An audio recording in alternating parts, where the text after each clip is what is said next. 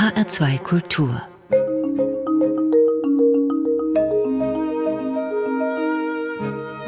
Doppelkopf Am Tisch heute mit Bestsellerautor Marc Ellsberg. Gastgeberin ist Nicole Abraham. Mit seinem Roman Blackout landete Mark Ellsberg 2012 seinen ersten Weltbestseller. Darin geht es um einen flächendeckenden Stromausfall und seine Folgen. Das Buch wurde in mehr als 20 Sprachen übersetzt und wurde allein im deutschsprachigen Raum über 1,8 Millionen Mal verkauft. Es folgten die Bestseller Zero, Helix und Gier, die sich mit digitaler Überwachung, Genmanipulation und wirtschaftlichen Konzepten beschäftigen. In seinen Romanen stellt er die Gesellschaft regelmäßig vor Herausforderungen. Die Themen sind so realistisch und detailliert recherchiert, dass Blackout und Zero die Auszeichnung zum Wissensbuch des Jahres verliehen wurde.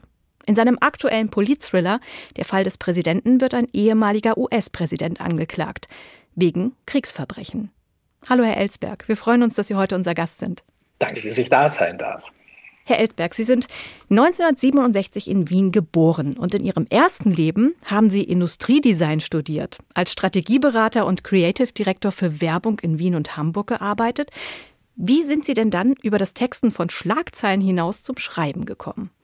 Das hat in meiner Hamburger Zeit begonnen. Ich habe ja von 1995 bis 2003 in Hamburg gelebt und als Texter zeitweise auch als Freiberufler gearbeitet. Und Irgendwann habe ich da mal ein bisschen zu viel Zeit gehabt und es gab eine Geschichte, die hätte ich gern gelesen und da habe ich mir gedacht, ähm, die suche ich jetzt und habe sie aber nirgends gefunden als Buch. Daraufhin habe ich mir gedacht, na, wenn es sie nicht gibt, dann musst du sie aufschreiben.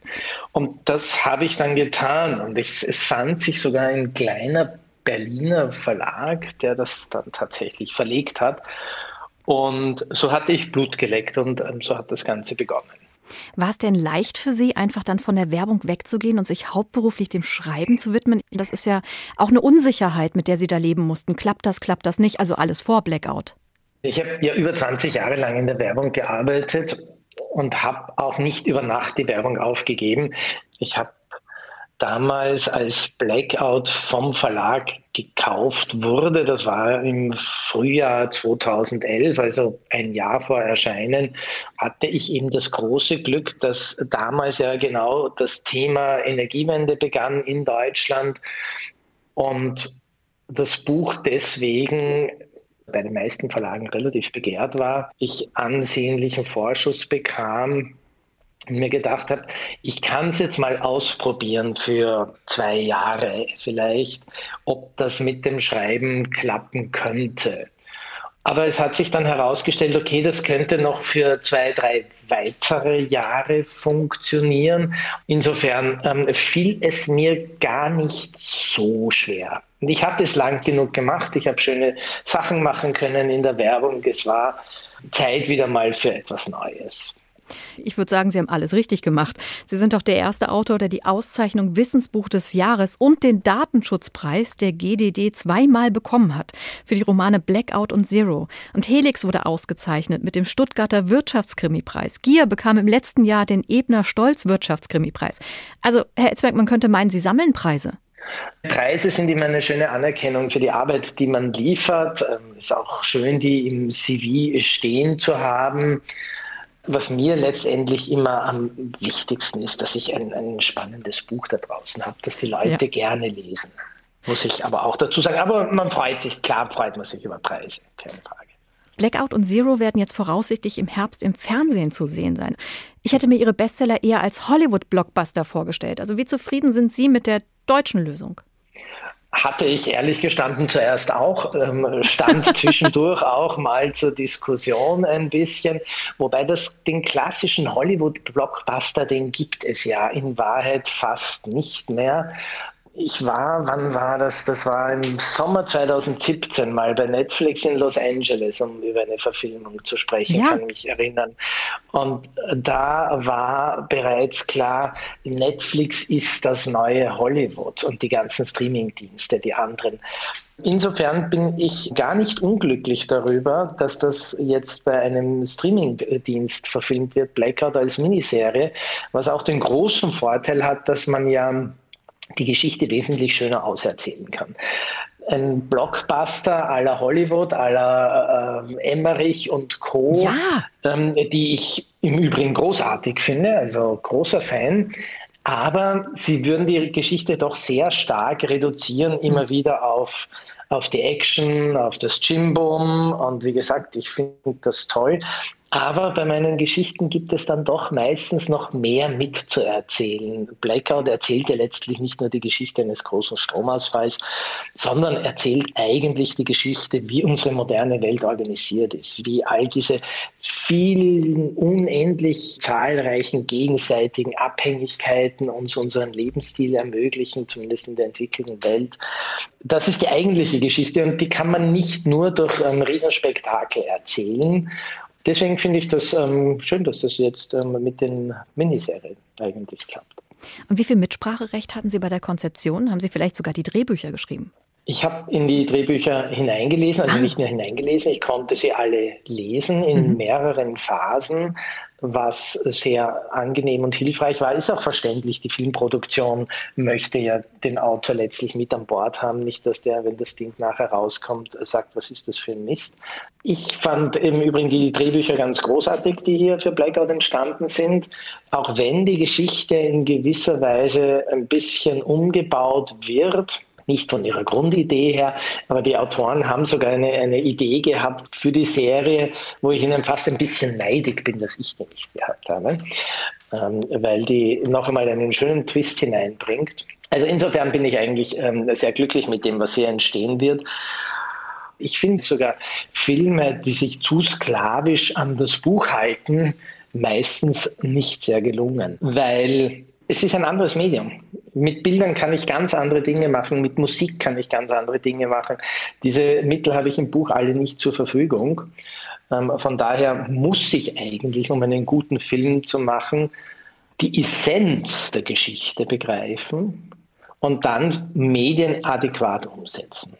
Herr Etzberg, die Themen, über die Sie schreiben, wie zum Beispiel bleiben wir bei Blackout mit dem Stromausfall, hat das denn Ihr Leben vielleicht verändert? Mehr zu wissen darüber? Sie meinen jetzt, ob ich zum Beispiel ein bisschen Lebensstil geändert habe? Mhm. Ähm, bis zu einem gewissen Grad ja. Ich war, bevor ich für dieses Buch recherchiert habe, so ein klassischer ähm, urbaner Großstadtbewohner mit dem Kühlschrank gefüllt für die nächsten zwei, drei Tage meinetwegen. Und irgendwo sind ein paar Weinflaschen herumgelegen und vielleicht noch ein paar Packungen Nudeln gestanden mhm. oder so. Das hat sich geändert. Ich habe tatsächlich jetzt die behördlichen Empfehlungen zu Hause, also für circa sieben bis zehn Tage. Konserven etc. Ich bin kein Prepper. Ich habe nicht einmal einen Gaskocher daheim, weil ich kein Camper bin und mir nicht extra dann nur für den Blackout jetzt einen Gaskocher irgendwo hinstehen werde, weil ich kann ja genauso gut einfach Konserven aufmachen mit Fertignahrung. Dann esse ich die halt kalt in Gottes Namen. Also das habe ich und da ich ja seit dem Erscheinen von Blackout zu diesem und auch den Themen meiner anderen Bücher sehr häufig eingeladen wurde zu Diskussionen bei Wirtschaft und Politik. Da bekommt man als Sprecher manchmal auch so kleine Geschenke. Da bin ich überversorgt sogar mit aufziehbaren Radios und Taschenlampen.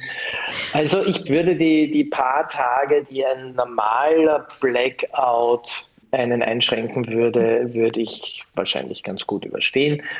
Das war beispielsweise bei Beginn der Pandemie ganz angenehm. Also ja. ich hatte keine Sorge, dass mir das Klopapier oder irgendetwas anderes ausgeht.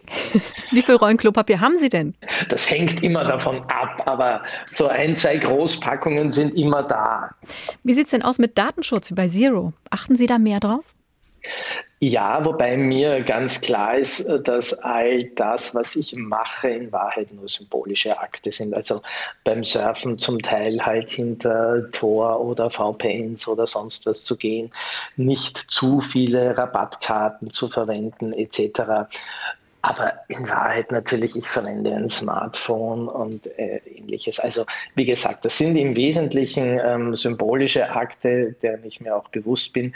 Das ist wie bei allen anderen Themen auch, ähm, über die ich geschrieben habe, ist da ganz, ganz stark die Politik natürlich auch gefragt zu handeln.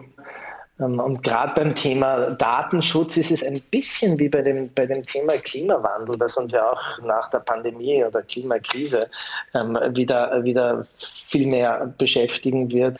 Da gibt es ja so eine Tendenz, die inzwischen ja nachweislich in Sachen Klimakrise zumindest von der Industrie befeuert wurde, die Verantwortung auf das Individuum zu schieben und zu kanalisieren, so, so, sozusagen, ähm, du musst was machen, du mhm. musst mhm. weniger fliegen, vegetarisch essen und genau ist es beim, so ist es beim Datenschutz. Was tust denn du beim Datenschutz, um dich zu schützen? Dabei kann das Individuum nur sehr beschränkt hier etwas tun.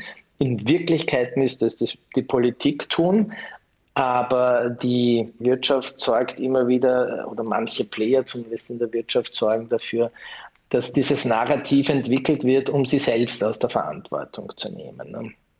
Deswegen versuche ich da immer wieder darauf hinzuweisen, das ist nicht nur eine Aufgabe der einzelnen Individuen, sondern der Gesamtgesellschaft, deshalb also massiv auch der Politik. Herr Esberg, mit welchen drei Worten würden Sie sich persönlich beschreiben? Sie sind? Das ist eine sehr gute Frage. Nachdenklich, gleichzeitig aber sehr impulsiv.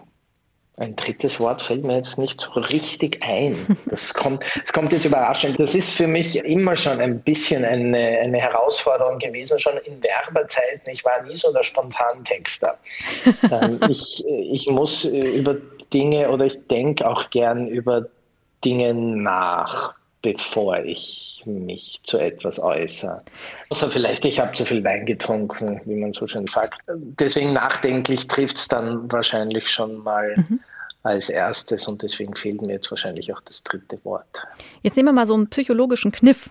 Mit welchen drei Worten würde Ihre Frau Ursula Sie denn beschreiben? Als drittes Wort wird sie vielleicht auch, nein, sie wird es nicht sagen, aber es ist sicher ein bisschen Eitelkeit, ist auch dabei. Das ist vermutlich bei ganz vielen Kreativen, aber weil deswegen sind sie ja auch mit kreativ, weil sie sich irgendwie ausdrücken wollen, ähm, wahrgenommen werden wollen und so weiter. Herr Elsberg, jetzt darf ich Ihnen erstmal einen Musikwunsch erfüllen. Was darf es denn sein? Passend zu meinem jüngsten Buch, Der Fall des Präsidenten, einen inzwischen ja schon fast Klassiker, der im Übrigen von den allermeisten ja immer falsch verstanden wird, nämlich Born in the USA von Bruce Springsteen. Warum wird er immer falsch verstanden? Naja, wenn man überlegt, dass beispielsweise ähm, Donald Trump und andere das als Wahlkampfmusik nehmen, das aber in Wahrheit ein Anti-Vietnam-Song ähm, ist und ein Anti-Kriegssong, dann äh, versteht man vielleicht, wo das Missverständnis liegt.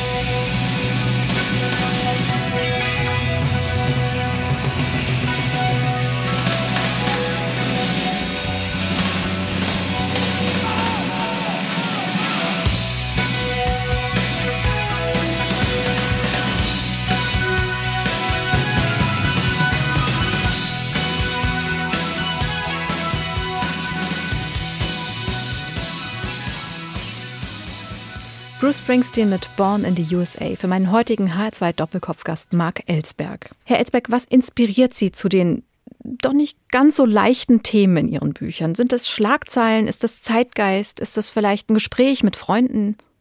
Es ist eine Mischung aus allem plus das, was ich halt über, über die Jahre und Jahrzehnte hin gelesen habe und, und lese und sehe in den Nachrichten. Ich habe, ich glaube, zehn diverse Periodika abonniert, ähm, Tageszeitungen, Wochenzeitungen und Magazine, die ich durchackere, verschiedenster Provenienz. Und da kommen halt dann so diverse Themen einfach auf, die ich immer interessant und spannend finde und wo aus dem einen oder anderen Grund sich mein Interesse so stark erhöht, dass ich mir denke, da kann man doch vielleicht eine Geschichte machen. Also bei Blackout eben war es die Erkenntnis irgendwann, dass wir eigentlich die grundsätzlichen Organisationsstrukturen unserer Welt in den letzten Jahrzehnten sehr, sehr stark geändert haben und so stark, dass es vielen gar nicht bewusst ist, was das bedeutet. Und darüber wollte ich schreiben. Ähm, über diese extreme Vernetzung und zwar strukturelle Vernetzung. Stichwort Outsourcing, ähm, Just-in-Time-Delivery und so weiter und so fort. Und darüber kann man ganz gut schreiben, beispielsweise, wenn man dann sagt, was passiert, wenn dieses System nicht mehr funktioniert. Das war dann die strategische Herangehensweise bei Blackout. Also was passiert eigentlich, wenn unsere Welt nicht mehr so funktioniert, wie sie heute funktioniert? Daran erkennt man dann, wie sie heute funktioniert. Das war bei Blackout die Inspiration. Bei, bei Zero etwa war es eine, in Wahrheit eine uralte Science-Fiction-Geschichte, die ich Anfang der Nullerjahre mal geschrieben hatte und mhm. wo ich mir damals gedacht habe, das wird so und so kommen. Und so kam es dann in vielerlei Hinsicht auch. Also da waren in der Science-Fiction-Geschichte Dinge, die wenige Jahre später ähm, YouTube wurden und Facebook und so weiter. Ich hätte Dinge ja gründen sollen, statt darüber irgendeine ja, Geschichte zu Irgendwie schon, ja.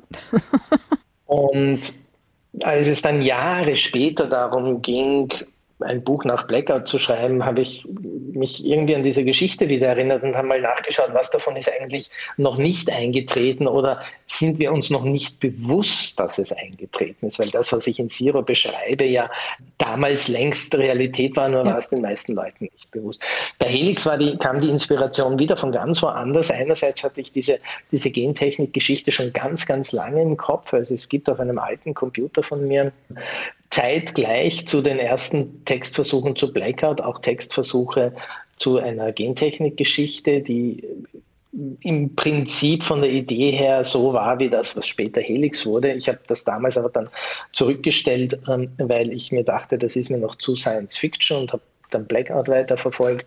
Aber da gab es schon 150 Seiten dazu. Ja. Also da sieht man, wie lange mich so ein Stoff oft schon beschäftigt und wie tief ich und wie lange ich den schon recherchiert hatte. Und dann kam diese Zeit, als im, im ganzen Umfeld die Kinderchen zur Welt kamen und dann in den Kindergarten mussten, in die Schule und in, speziell in diesem Milieu, in dem ich mich so hauptsächlich bewege. Also dieses urbane obere Mittelschicht, ähm, Oberschicht-Milieu war es immer immens wichtig, dass diese Kinder wahnsinnig gefördert werden. Da gab es Dreijährige tatsächlich, die in den Chinesischkurs schon geschickt mhm. wurden. Mhm. Und dann ähm, ganz wichtig, welcher Kindergarten, das waren dann meistens private und welche Schule, meistens Privatschulen und so weiter und so fort.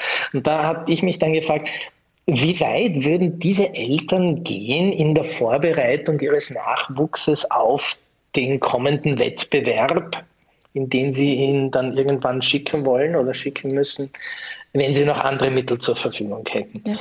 Und mehr oder minder gleichzeitig ähm, zu dieser Entwicklung kamen ja die großen Umbrüche in der, in der Gentechnologie, angefangen von der Entschlüsselung des Genoms über CRISPR-Cas etc. Und dann habe ich mir gedacht, jetzt kann man diese Geschichte schreiben, jetzt ist sie nicht mehr ganz so Science Fiction. Und so kommen die Inspirationen aus den, aus den verschiedensten Richtungen.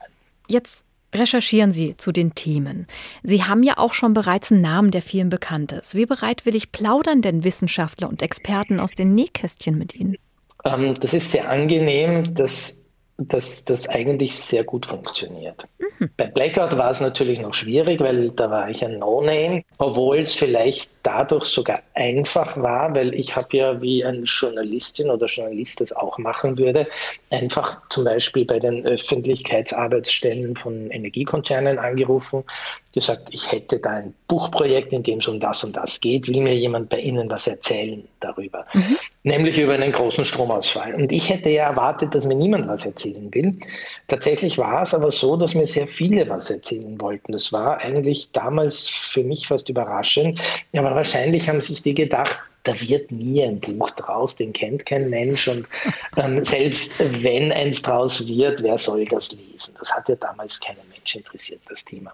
Und nach Blackout schon und spätestens nach Zero und nach den Auszeichnungen mit dem Wissensbuch des Jahres ist es noch einfacher geworden, weil die Leute sehen, ich mache was Vernünftigeres draus. Also sie sehen nicht, das ist jetzt nicht äh, rein spekulative Hyper-Action, die ich draus mache, mhm.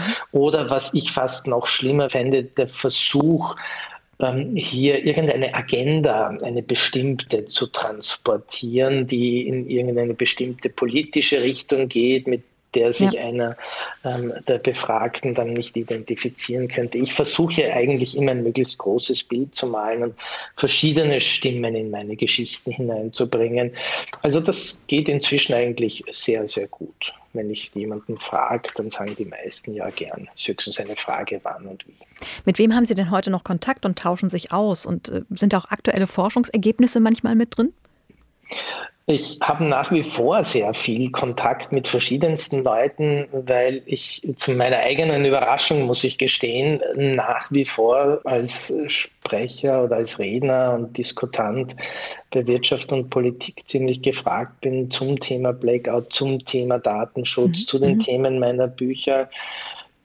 Und deswegen muss ich mich da eigentlich auch immer up to date halten und gewissen Personen, die in diesen Themen auch gefragt sind, begegnet man ja dann immer wieder.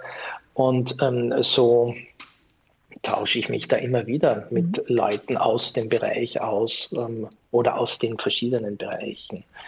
Ähm, das geht bis hin zu den Leitern von irgendwelchen Behörden, Politikern, Vorständen etc. Und einige, speziell aber der Fachleute, die mir bei den Büchern geholfen haben, sind sogar zu lieben Bekannten geworden. Also es gibt ja bei jedem Buch mindestens eine Expertin oder einen Experten, die das ganze Projekt dann begleitet haben, weil sie es so interessant gefunden haben und auch das Manuskript auf inhaltliche Richtigkeit gelesen haben das sind lauter Leute, mit denen ich regelmäßig auf ein Gläschen Wein oder momentan halt auf einen Spaziergang ja. oder sonst was treffe. Und da plaudern wir dann längst auch nicht mehr nur über die Dinge, sondern über alles Mögliche.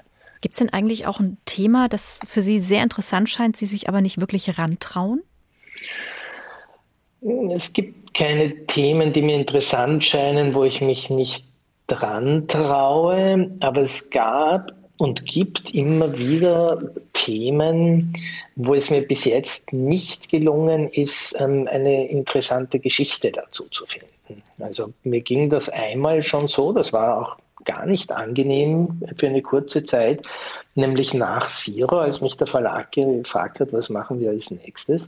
Und ich habe ein paar Exposés vorgeschlagen und dann haben wir uns auf etwas geeinigt was mir eigentlich ähm, super spannend schien und auch als Thema sehr, sehr interessant und im Exposé sich super gelesen hat. Und dann habe ich angefangen zu schreiben und musste nach ein paar Monaten den Canossa-Gang antreten und sagen, du, ähm, meine, muss ich meine, meine Lektorin anrufen und sagen, du, das wird nichts. Irgendwie, ich weiß nicht warum, aber diese Geschichte kriege ich nicht hin, wir müssen was anderes machen. Und das ist doof, weil du hast ja schon einen Vertrag und einen Vorschuss ja. und, und ähm, einen Termin, wann das erscheinen soll.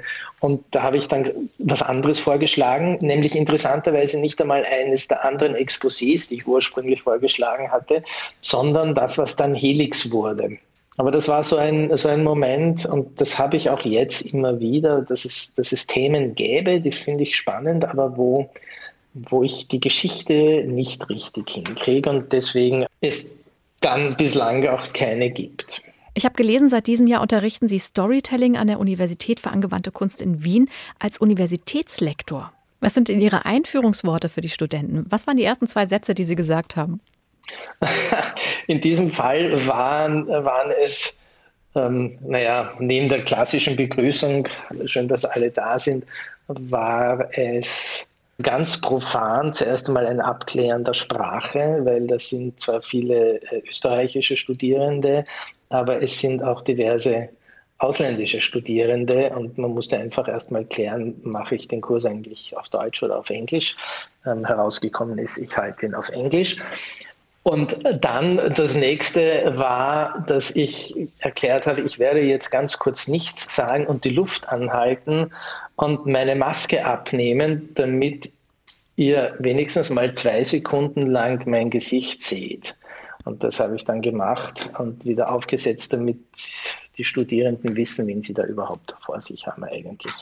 Also ähm, ganz andere Dinge, als man jetzt vielleicht erwarten würde. Und wenn man jetzt wissen möchte, was die ersten zwei Sätze bezüglich Storytelling war, dann war es eine Frage, nämlich was glaubt ihr ist die wichtigste Voraussetzung für eine gute Geschichte? In diesem Sinne, Herr Elsberg, Sie haben noch einen Musikwunsch frei. Ja, wenn ich noch einen Musikwunsch frei habe, dann nehme ich jetzt auch wieder passend zum jüngsten Buch Der Fall des Präsidenten von Pink, Dear Mr. President. Für meinen H2 Doppelkopfgast Marc Ellsberg. Und über den Fall des Präsidenten sprechen wir gleich.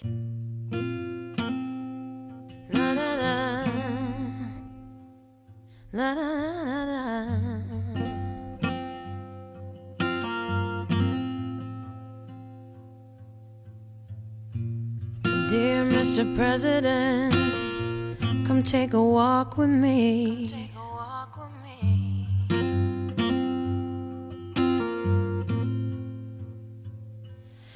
Let's pretend we're just two people and you're not better than me.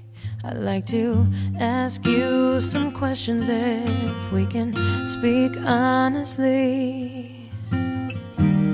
What do you feel when you see all the homeless on the street? Who do you pray for at night before you go to sleep? What do you feel when you look in the mirror? Are you proud? How do you sleep while the rest of us cry? How do you dream when a mother has no chance to say goodbye?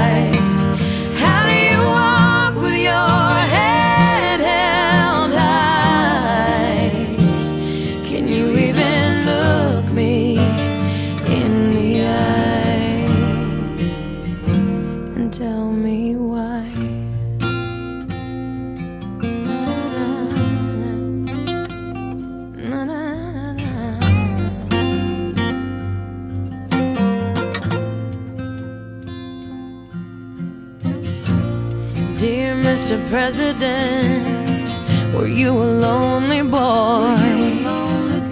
Were you a lonely boy? Are you a lonely boy? How can you say no child is left behind?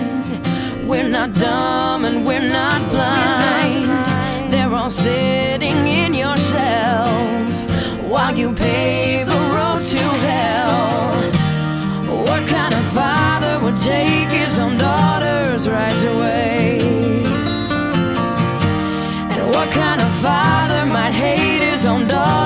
she were gay?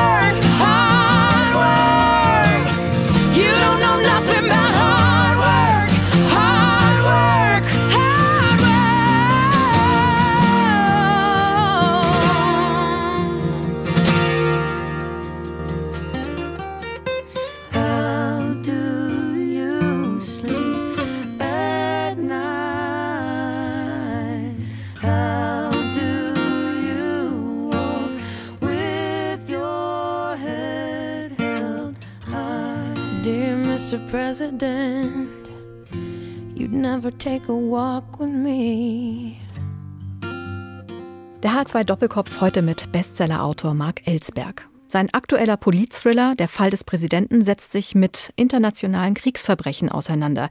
Diesmal aber betrifft es den ehemaligen US-Präsidenten. Herr Ellsberg, wieder eine neue Sparte. Nach Technologie und naturwissenschaftlichen Themen, auch einem Wirtschaftsthema, geht es jetzt um Politik und Juristerei. Was war der Auslöser, sich diesem Thema zu nähern? Da gab es, ähnlich wie bei den Büchern davor, mehrere Auslöser. Das war so eine Mischkulanz vermutlich am meisten das Gefühl, das viele von uns, glaube ich, in den letzten Jahren bekommen haben, dass nämlich diese westlichen Demokratien, in denen wir leben, zwar eigentlich grundsätzlich ein gutes System sind, aber trotzdem irgendetwas immer wackeliger und, und unglaubwürdiger und schlechter funktionierend ist. Ob das jetzt stimmt oder nicht, aber das Gefühl ist irgendwie verstärkt da. Nicht zuletzt durch diverse ähm, Krisen und Ereignisse der letzten Jahre, ob es jetzt ähm, die Finanzkrise vor zehn, elf Jahren war, ob es die Flüchtlingskrise ähm, 2015 war, etc. Und da wollte ich drüber schreiben, eigentlich, woran es vielleicht liegen könnte, dass wir immer weniger Vertrauen in, in, unsere Institutionen haben, in unsere westlichen, in unsere demokratischen. Und eine meiner Schlussfolgerungen wäre, dass ein Grund sein könnte, vielleicht, dass wir selbst uns immer weniger dran halten, an die Werte, an die Strukturen, die wir uns eigentlich gegeben haben. Und ähm, dass das klarerweise zu einem Vertrauensverlust dann ins System führen muss.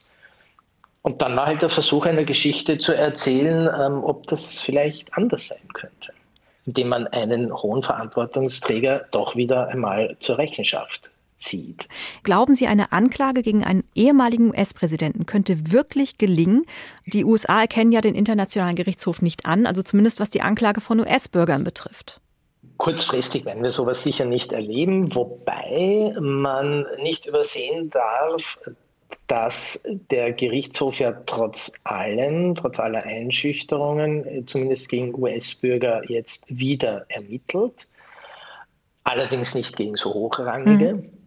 Und dazu muss man natürlich auch sagen, das Szenario, das ich im Buch äh, schreibe, ist ja eines, das so geschrieben ist, dass man einen äh, Präsidenten anklagen kann. Es ist nämlich gar nicht so einfach, einen Präsidenten, einen Ex-US-Präsidenten anzuklagen, weil man ja nicht ein Land für irgendetwas ja. anklagt, was gern missverstanden wird in, bei der Aufgabe dieses Internationalen Gerichtshofs, sondern ich kann nur Personen anklagen und denen muss ich auch ganz konkrete, schwerste Verbrechen nachweisen können oder zumindest muss es heftigste Indizien geben und einen Indizienbeweis. Und das ist wahnsinnig schwierig natürlich in Wahrheit. Schon allein deswegen ist es eher unwahrscheinlich, dass sowas in näherer Zukunft passiert. Es ist eben einfacher, irgendeinem niederrangigen US-Bürger, einem Ex-Soldaten oder Ex-Kontraktpartner, was weiß ich, Folterung oder Tötung von Zivilpersonen nachzuweisen, als einem, einem Ex-Präsidenten, der viel weiter oben in der, in der Befehlskette steht und da hier die Verantwortungskausalitäten halt ähm, schwieriger werden, womöglich für ganz konkrete Verbrechen ähm, verantwortlich zu sein. Ich habe ein bisschen gezuckt beim Namen des Präsidenten. Douglas Turner. Hat er jetzt nur zufällig die Initialien eines kürzlich abgewählten Präsidenten? Jein, also der hieß über die allerlängste Zeit des Schreibens hieß der anders, nämlich bis in die Fahnen hinein noch tatsächlich. hieß der Selfridge mit Nachnamen und mit Vornamen, ich glaube mit Vornamen hieß er immer schon Douglas oder mhm. zumindest lange Zeit. Das ist etwas, was sich bei mir beim Schreiben sowieso immer sehr stark ändert. Also ich glaube, fast alle meine Figuren ändern während des Schreibens eines Manuskripts mehrfach die Namen. Dann habe ich mir am Schluss gedacht, es ist mir zu nahe dran an dieser Supermarktkette oder Einkaufshauskette. Der braucht noch einen anderen Namen. Dann habe ich ein paar Namen ausprobiert. Das ist auch meistens eher so ein intuitiver Prozess. Und dann stand da plötzlich Turner und da war mir dann schon klar, okay, wir haben hier eine Initialengleichheit mit Donald Trump. Aber warum eigentlich nicht? Und wer das Buch gelesen hat, ähm, bekommt er aber auch ganz schnell mit, dass Douglas Turner beispielsweise nicht ausschaut wie Donald Trump, überhaupt nicht, eher wie eine Mischung aus George W. Bush und Barack Obama, mhm. dass er sich auch nicht ganz so rüppelhaft benimmt, auch wenn er jetzt nicht gerade ein Feingeist ist, etc. Also in die Figur letztendlich eingeflossen oder, oder inspiriert haben, haben die letzten drei Präsidenten diesen Douglas Turner im Fall des Präsidenten. Wen haben Sie denn für die Recherchen mit ins Boot geholt? Ja, für die Recherchen mit ins Boot geholt. Also die wichtigste Hilfe hier war sicher eine Uraltfreundin, die tatsächlich die Wohnungsgenossin meiner heutigen Frau als Studentinnen damals war, haben die sich eine Wohnung geteilt, ein paar Jahre lang sogar. Und die hat genau dieses Fach nicht nur studiert, sondern war auch zehn Jahre lang für das internationale Komitee des Internationalen Roten Kreuzes in, in all diesen Ländern unterwegs, wo man, wo man eigentlich nicht zwingend unterwegs sein will, von Afghanistan ähm, über diverse afrikanische Staaten etc., um vor Ort die Einhaltung von Menschenrechten äh, zu beobachten, zu prüfen, um vor Ort Hilfsprojekte zu leiten etc. Die kannte also das ganze Ding sowohl aus der Praxis als auch als, aus der Theorie als Doppeldoktorin und die konnte mir da natürlich immens behilflich sein und konnte ihrerseits dann wieder andere Leute fragen, wenn sie mhm. irgendwo nicht weiter gewusst hat. Das war so sicher meine wichtigste, meine wichtigste Rechercheperson, die Bettina Schultern. Internationales Recht, das finde ich hat was, seien Sie mir nicht böse, aber es hat was Staubiges für mich. Hatten Sie keine ja, Angst? Ja, hatten Sie keine Angst, dass der Roman irgendwie zu trocken wird? Hatte ich überhaupt nicht. Im Gegenteil. Das Interessante war ja, dass wie ich die Idee dem Verlag gepitcht habe und meinem Agenten, war es sogar so, da hat es mich eigentlich weniger noch interessiert. Da wollte ich ja eigentlich nur einen Ex-US-Präsidenten hinter Gitter bringen, wollte einen Whistleblower haben, der dadurch in, in höchste Gefahr gerät, weil er der ist, der letztendlich den Beweis liefern kann. Wobei in der Phase zum Beispiel noch nicht klar war, ob das ein Whistleblower oder eine Whistleblowerin ist und so weiter und so fort. Und dann erst im Lauf des Schreibens, wie ich begonnen habe zu schreiben, wurde mir eigentlich klar, ich, dieser, dieser rechtliche Aspekt muss einfach viel, viel wichtiger werden. Noch der muss eine wichtigere Rolle spielen, als ich ursprünglich ähm, vorgesehen hatte davon. Also das war ursprünglich eigentlich eine, eine reine Verfolgungsjagdgeschichte, wo es darum geht, einerseits den Whistleblower zu erwischen und andererseits den Präsidenten von Verhaftungsort nach Den Haag zu bringen. Und als mir klar wurde, nein, dieser rechtliche Aspekt ist viel zu wichtig, habe ich mich eigentlich dann erst begonnen zu beschäftigen mit dem stärker mit dem Genre des ähm, Legal Thriller, der ja, und wenn man sich das anschaut, in, in, speziell im angelsächsischen Bereich ein, ein unheimlich erfolgreiches Genre ist. Man denke an John Grisham, ja. man denke an unzählige TV- und Streaming-Serien, die super erfolgreich sind, die mit diesem Bereich zu tun haben. Und da hat man eigentlich keine Sekunde die Sorge, dass die Thematik zu trocken sein könnte. Die Herausforderung für einen Autor ist letztendlich ja dann genau dafür zu sorgen, dass sie das nicht ist. Eine ganz große Rolle auch in diesem Roman spielen die sozialen Medien. Es entsteht da eine wahre Schlammschlacht aus Unwahrheiten. Welche Dynamik kann das denn entwickeln? Und wenn man sich damit dann mal genauer auseinandersetzt, wie diese Strukturen und Mechanismen des Fake News Verbreitens funktionieren, dass das ja nicht irgendwie so natürlich gewachsene Dynamiken sind, die dann halt durch die Mechanismen von Facebook und Co. halt noch irgendwie verstärkt werden, sondern dass hier Strategen sitzen, die ganz bewusst diese Maschinerie in Gang setzen und bedienen können, dann finde ich es fast zwingend, das in so eine Geschichte einzubauen und auch bis zu einem gewissen Grad zu zeigen, wie das funktioniert. Damit man versteht, dass das nicht Zufall ist und dass das, dass das ein, ein ganz bewusstes Manipulieren ist, dass das zum Teil zum Beispiel auch ein ganz simples Geldverdienen ist. Also es gibt ja da draußen inzwischen so Fake News-Fabriken, zum vorwiegend in Osteuropa, die verbreiten Fake News nur deswegen, weil es da draußen eine gewisse Zuschauer- und Zuseherschaft gibt, wo man halt weiß, die springen drauf an, die glauben den Quatsch Aber in Wirklichkeit geht es nur, die damit verbundene Werbung zu verkaufen, weil da halt dazwischen dann überall die, die Werbepostings sind und für die kriegt man Geld ähm, als Fabrikant dieser Fake News. Also das ist, da geht es nicht einmal mehr um Kommunikation, sondern geht es nur um Aufmerksamkeit generieren, um dazwischen Werbung zu verkaufen. Sie sind aber mehr so der Beobachter, ne? Auf Twitter haben Sie nur so 3500 Follower. Ja, ja, ich bin bei all diesen Medien, bin ich nur Beobachter.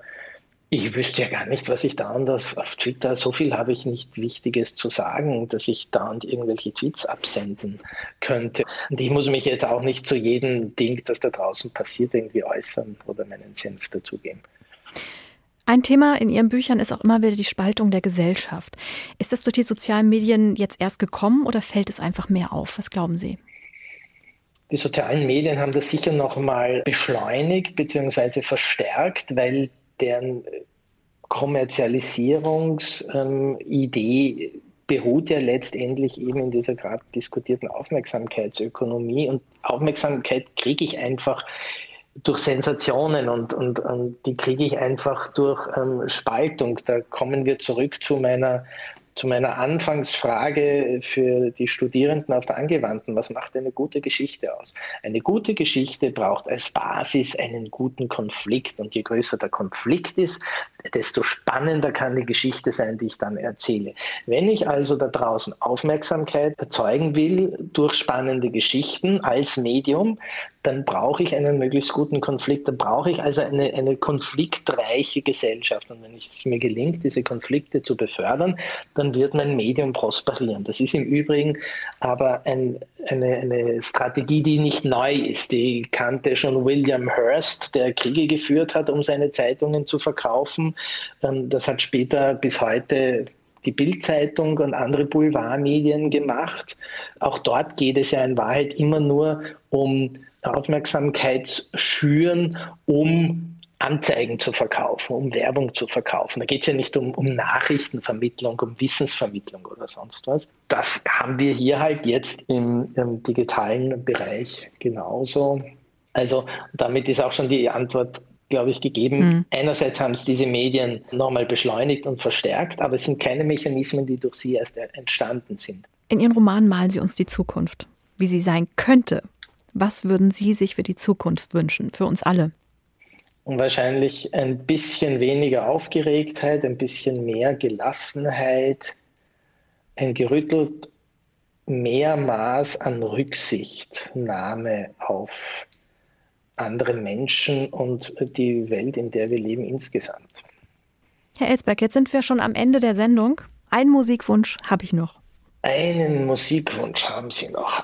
Ja, dann wünsche ich mir zum Abschluss eine raue Stimme, nämlich einen späten Song von Johnny Cash, Redemption Day.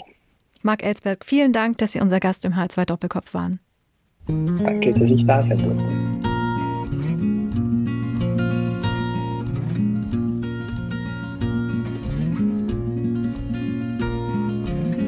I've wept for those who suffer long,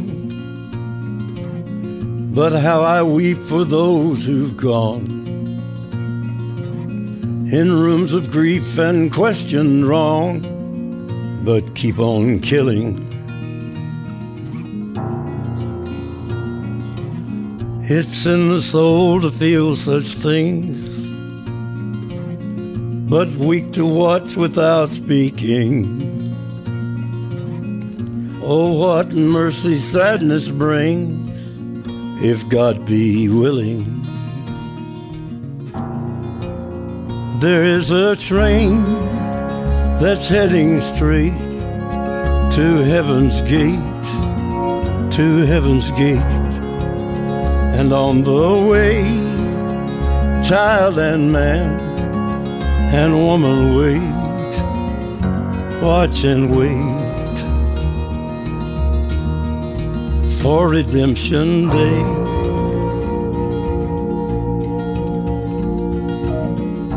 Fire rages in the streets and swallows everything it meets. It's just an image often seen on television. Come, leaders, come, ye men of great. Let us hear you pontificate. Your many virtues laid to waste, and we aren't listening. There is a train that's heading straight to heaven's gate, to heaven's gate. And on the way, child and man and woman wait, watch and wait for redemption day.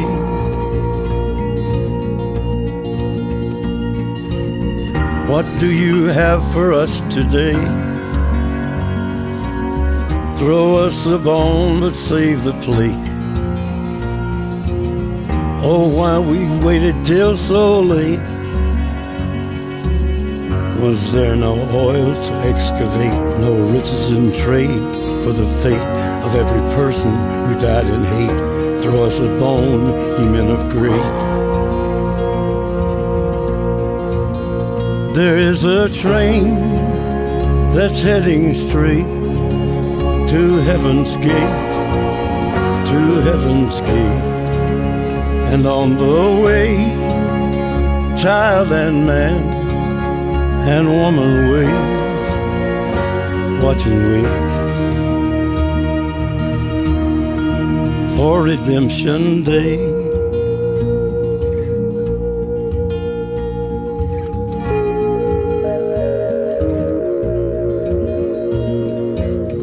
It's buried in the countryside